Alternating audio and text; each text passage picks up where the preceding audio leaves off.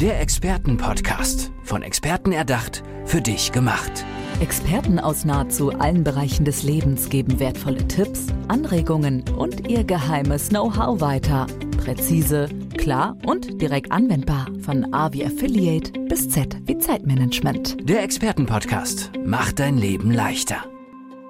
Unternehmenserfolg durch Sinnhaftigkeit, Stolz und Liebe. Das ist die Expertise von Christoph Schulte. Hallo Christoph, schön, dass du da bist. Ja, hallo, guten Tag.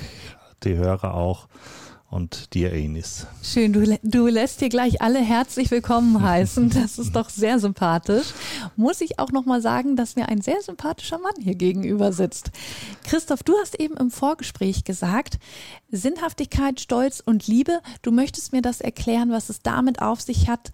Wie steht das in Verbindung zum Unternehmenserfolg? Ja, Unternehmenserfolg äh, sagt ja aus, dass wir erfolgreich sein wollen. Das Unternehmen soll wachsen und wachsen ist eben ein, oder Wachstum ist eben ein Grundbedürfnis jedes Unternehmen. Das kann man so sehen wie ein Baum, ein schöner, großer Baum, kann nur ein schöner, großer Baum werden, wenn er wachsen kann. Wenn er aufhört zu wachsen, dann wird er irgendwann sterben. Und bei Unternehmen ist das ähnlich.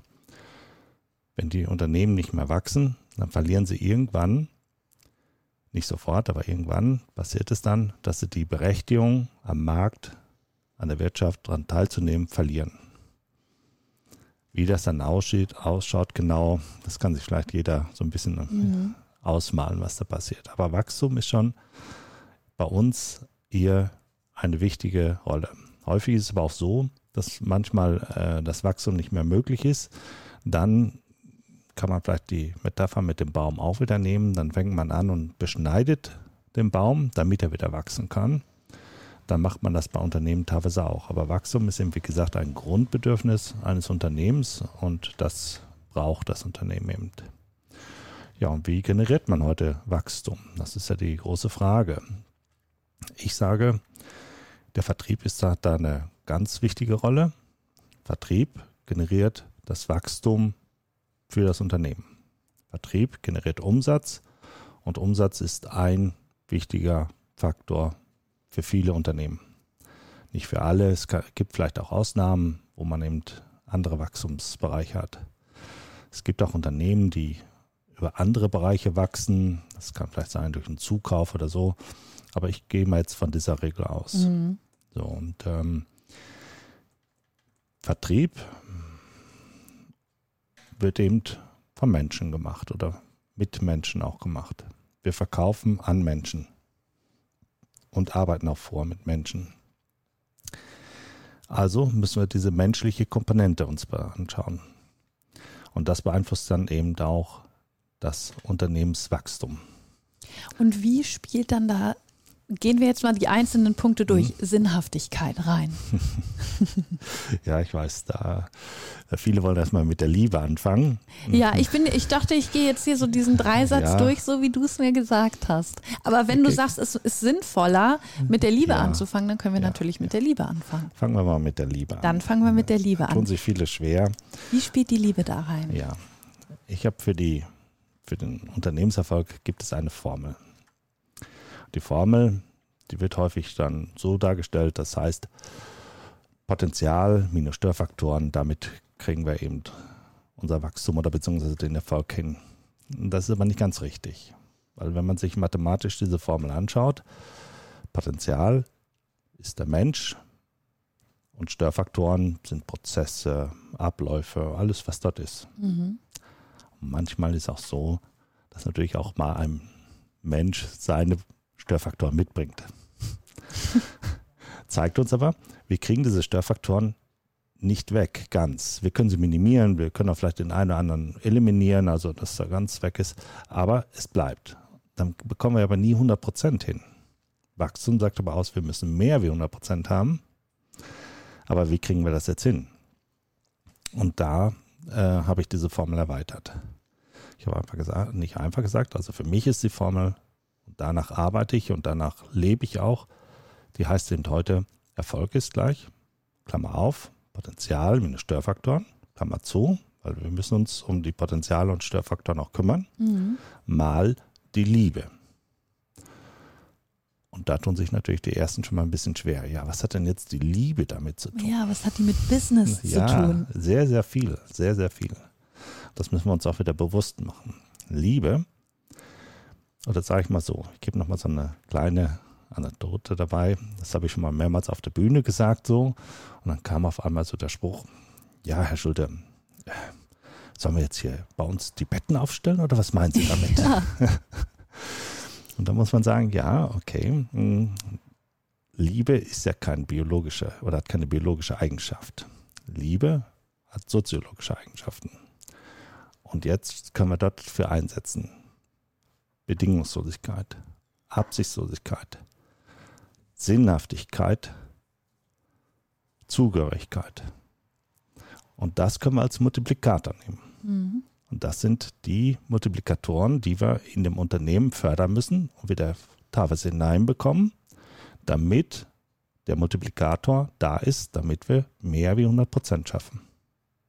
Du hast jetzt eben bei der Aufzählung kam ja Sinnhaftigkeit auch schon vor. Ist das dann der nächste Schritt oder würdest du sagen, nee, davor kommt noch Stolz? Schön, dass du es ansprichst. Ich habe ja aufgepasst. Ja, der Stolz hat nochmal eine Besonderheit. Also würdest du mit Sinnhaftigkeit, Nein, nein, Nein? Okay. Nein, nein, nein. Den Stolz habe ich extra mit reingenommen, weil ich jetzt so ein bisschen provokant werde und ein bisschen äh, da in eine Wunde reingreifen muss, damit ich die Aufmerksamkeit bekomme und dass mir ja viele Menschen oder auch viele Organisationen dort äh, das Gehör geben. Mhm. Ich bin Jahrgang 1963. Also ein Babyboomer, wie man so schön sagt. Oder ihr Jungen sagt Boomer, glaube ich, wie ich genau. verstanden habe. Die Babyboomer sind ja diejenigen, die äh, die meisten Kinder, die meistgeborenen Kinder, die jemals geboren wurden. Mhm. Das fängt irgendwo, ich glaube, so 54, 55 oder Ende 50 an, geht so bis knapp vor der, äh, 1970. ja. Kann man sich jetzt drüber streiten, aber das ist ein Rahmen. Und man muss Folgendes sehen. Wir hatten hier in Deutschland oder in Europa diesen Krieg und nach dem Krieg äh, musste er aufgebaut werden und dann fing dieses Wirtschaftswachstum an, gerade hier in Deutschland und auch in anderen Ländern. Und da hat man natürlich dann Arbeitskräfte gebraucht, jede Menge Arbeitskräfte, weil noch sehr, sehr viele Produktionsabläufe händisch gemacht worden sind. Maschinen mussten bedient werden und da hat man natürlich Arbeiter gesucht und da hat man die Gastarbeiter natürlich geholt, dass sie kommen und helfen. Parallel dazu sind dann wie Babyboomer entstanden. Und ähm, ab der 70, Ende der 60er, ab der 70er Jahre sind wir Babyboomer dann in das Arbeitsleben hineingekommen. Und ich überspitze jetzt ein bisschen. wir Babyboomer waren Produktionsmittel. Wir wurden eingesetzt, um wieder weiter in die Produktion zu steigern. Parallel dazu ist natürlich aber auch jetzt dann die äh, Automatisierung angefangen und äh, man brauchte vielleicht gar nicht mehr so viel. ja. Und deswegen ist dann sehr schnell, ja, bei vielen Unternehmen, nicht alle, aber viele, sind dann angefangen und haben gesagt, naja, wenn du nicht willst, dann kommt der Nächste. Du musst das machen, du musst dieses machen. Und wir wurden austauschbar. Und damit wurde was zerstört in den Unternehmen. Der Stolz. Das war eine systematische Bereich, sage ich mal. Und das ist natürlich ganz schlimm, weil wenn ich sage, ich bin stolz, bei diesem Unternehmen zu sein, dann ist das ein riesen Multiplikator. Mhm. Und ähm, ich war mal eine Zeit lang in meiner Ortschaft, wo ich wohne, Ortsvorsteher. Und als Ortsvorsteher ist so, du musst eben zu Veranstaltungen gehen und du musst eben ältere Leute besuchen, wenn sie 80, 90 geworden sind oder 85 und du musst eben auch auf goldene Hochzeiten gehen und dort gratulieren. Eine Tätigkeit. Und dann bin ich da auch sehr häufig hingegangen und da habe ich eine Situation, da war ein 80-Jähriger, mit dem habe ich dann noch gesprochen, habe mit ihm unterhalten, habe ihm gratuliert und dann sagt er, Christoph, ich verstehe es nicht. Da unten die Firma die haben wir aufgebaut, wir haben alles reingetan und was da jetzt passiert, das kann ich gar nicht verstehen und und und. Und da hast du gemerkt, der war jetzt schon über 30 Jahre fast nicht mehr oder über 20 Jahre nicht mehr in diesem Unternehmen beschäftigt. Aber es lag ihm noch im Herzen. Am? Herzen. Ja. Er war stolz, bei dieser Firma zu wissen. Er war, weiß ich, 30, 40 oder 45 Jahre bei dieser Firma, Mhm. hat sie mit aufgebaut und hat diesen Stolz gehabt. Und das ist so ein Multiplikator, der, der ihm fehlt. Und das ist ein ganz, ganz wichtiger Bereich. Und dieser Stolz geht verloren, indem, ja, Ist wie du schon sagst, es kommt. Automatisierung. Ja. Ich bin mir nicht mehr sicher, behalte ich meinen Arbeitsplatz oder nicht. Äh, man kann sich nicht mehr auf seinen Arbeitgeber verlassen. Damit, ja, warum sollte ich da dann stolz auf denjenigen sein Ja. oder auf das Unternehmen? Der Umgang und das Umfeld beeinflusst das natürlich. Weil wenn mit dir ruppig umgegangen wird, dann veränderst du dich. Mhm. Und das bewirkt das damit. Du bist austauschbar. Ich brauche dich nicht. Genau. Du gehörst nicht mehr richtig dazu. Dann passiert das und dieses. Dann werden keine Betriebsfeste mehr gemacht, wo Einigkeit gezeigt wird. Oder viele, viele Sachen, die da teilweise dann nicht mehr funktionieren und wo man dann das messen kann. Man kann es auch daran messen und sehen, wenn man in ein Unternehmen reingeht und so fragt, wer hat denn die letzte Zeit bei euch das Unternehmen verlassen? Dann hört man auch immer, ja, das waren die Jungen, die sind hier nicht zurechtgekommen und die wollen ewig was verändern. Ja, die haben die Identifikation nicht mit, mit dem Unternehmen hinbekommen. Mhm. Und das brauchen wir aber. Wir brauchen diesen Multiplikator, die Sinnhaftigkeit, die Zugehörigkeit, diesen Stolz, hier zu sein. Weil in dem Moment kann ich die 100 und 150 Prozent bekommen und das über einen ganz langen Zeitraum. Wir Menschen sind in der Lage, 150 Prozent und 200 Prozent über einen langen Zeitraum zu liefern, ohne Energie zu verlieren. Aber, aber es muss, müssen Emotionen da sein. Ja, schön, dass du es ansprichst. Das geht nur, wenn du in der intrinsischen Motivation bist. Mhm. Aber wenn ich in der, Aus dem Wut. Selbst heraus. Ne? Ja. wenn ich in der Wut bin oder in den, ich habe jetzt auch nicht so viel Lust und ach, ach ja, habe ich da jetzt, na, gleich ist 5 Uhr, gleich ist Schluss, dann kriege ich das nicht, bekomme ich das nicht. Und das hat natürlich was mit dem Umgang zu tun. Wie gehe ich mit den Menschen um? Wie führe ich sie? Und da kann man ganz schnell eingreifen und da kann man ganz viel schnell verändern. Das glaubt, glauben viele nicht, aber es geht wirklich ganz schnell. Man, man macht da nur ein, eine kleine Sache. Ich sage mir mal, ich gebe mir mal so gerne so einen kleinen Hack dort raus, wo ich sage, hier, probiert das doch mal aus. Der erste Hack, den ich immer so rausgebe, ist, ähm, ja, das sollten aber auch jeder dann probieren. Also nicht, äh, das müssen jetzt nicht unbedingt die Manager mal machen, aber die Manager sollten dann als Vorbild natürlich sein oder der, die Führungskraft. Morgens ins Büro, also gut, heutzutage kommen ja nicht mal alle ins Büro, aber wenn wir uns begegnen, doch nochmal mit dem Lächeln anzufangen. Mhm. Hallo, wie geht es dir denn? Blickkontakt mal zu halten. Freue mich, dass du da bist. Gibt es irgendwas? Kann ich was für dich tun? Ja, ganz anderes Gefühl, ne, mit dem man Ja. dann in den Tag startet. Ich möchte jetzt von dir wissen, in was für einem Zustand kommen denn die Unternehmen zu dir? Also ist da das Kind schon in den Brunnen gefallen? Sind die Mitarbeiter abgehauen? Und ähm, ja, du bist da sozusagen noch der letzte Rettungsanker, nach dem sie greifen? Oder reagieren die schon früher? Also wann trittst du auf die Bildfläche bei den Unternehmen? Ja, ist natürlich unterschiedlich. Ideal ist, wenn wir natürlich in so einer Phase sind, äh, wo man das merkt. Wichtig ist, dass die Unternehmen bereit sind, Veränderungen durchzuführen und es sie es wollen. Mhm. Aber oft ist es ja erst, wenn dann wirklich schon äh, ja, Not am Mann ist sozusagen, dann wird sich bewegt, dann wird nach Hilfe gesucht. Ist das so oder hast du die Erfahrung, nee, die kümmern sich schon rechtzeitig drum? ich, ich, ich kann nicht genau sagen, ob es jetzt einen Trend gibt oder nicht. Es ist Mhm. schon ein Trend da, dass sich natürlich verändert. Es gibt ja schon alleine den Trend, dass, dass viele sehen, wir bekommen keine Mitarbeiter mehr. Ja, So, weil es geht ja auch nicht. Ich meine, äh, die Babyboomer, wir, wir Babyboomer, ähm, wie gesagt, ich bin äh, Jahrgang 1963, stand heute eben 59 Jahre alt. Ich höre von meinen Kollegen, ich habe nur noch zwei Jahre, ich habe nur noch fünf Jahre. Äh, innerhalb von zwei bis fünf oder maximal zehn Jahre gehen ganz, ganz viele Menschen aus dem Arbeitsleben heraus. Und das muss zum größten Teil ja wieder ersetzt werden. Und auch das Wissen muss ja auch transformiert werden auf jüngere Generationen. Und ähm, da ist es ja schon so, dass wir dort eben sehen, äh, ich kann die jungen Menschen nicht in diesen Bereich hinein, äh, oder ich kann sie nicht mehr so führen und ich kann sie auch nicht mehr dort einfach eins zu eins reinsetzen. Die kommen, schauen sie das an und gehen. Berechtigt. Ja. Berechtigt. Ich habe drei Kinder. Zwei Söhne und eine Tochter. Alle sind so außer Haus und alle sind jetzt im Berufsleben eingetreten.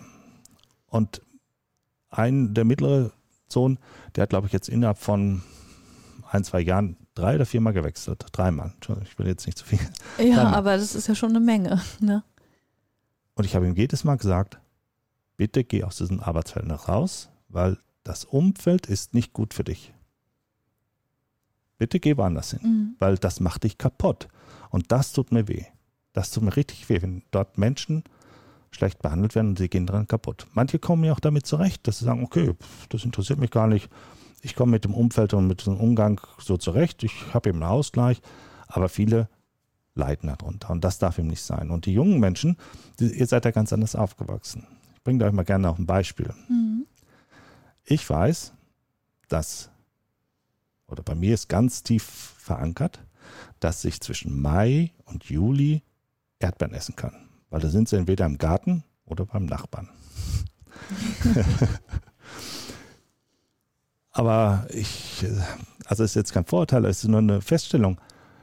Ihr jungen Leute kauft am 24.12. noch Erdbeeren, weil sie sind ja im Laden sie da. Sie sind immer verfügbar. Ja, sie sind ja. ja verfügbar. Wer hat es denn geschaffen? Ja, wir. Wir Jungen, wir, wir, wir Alten, wir haben das ja, wir haben dafür gearbeitet, dass das sowas passieren kann.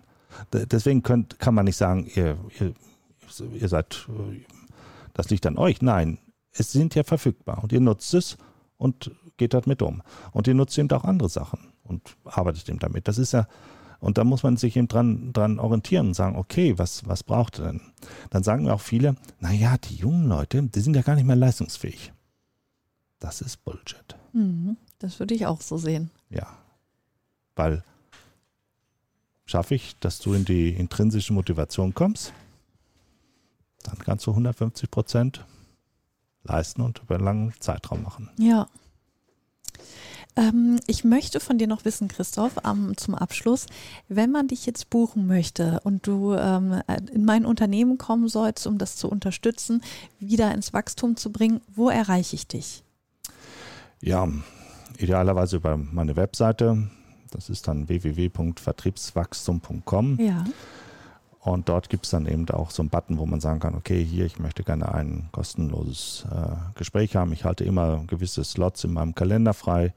Da kommt man in das Gespräch und da kann man mal drüber reden und da kann man hören, was ist dort gefragt, was kann man machen und dann kann man individuell mal schauen, wie man anfängt. Das sind, kann einfach nur Gespräche sein, wo man sagt, okay, wir machen mal ein Gespräch oder wir machen mal einen kleinen Workshop, um eben das Gefühl auch wieder hinzubekommen, hoppla, wir müssen hier irgendwas tun. Ansonsten kann das so, äh, so weit gehen, dass ich äh, Mentorings anbiete, wo wir über einen langen Zeitraum in Intervallen äh, Führungspersonen oder auch äh, andere normale Vertriebler auch betreuen, damit sie in ihre Stärke kommen und dass man was verändern kann. Weil die Veränderung äh, bringt, kann ich ja nur erwirken, mit einem Seminar passiert nicht viel. Mhm. Das muss verankert werden, das muss tief verwurzelt werden. Und da muss natürlich immer wieder von außen Impulse gegeben werden und auch geführt werden.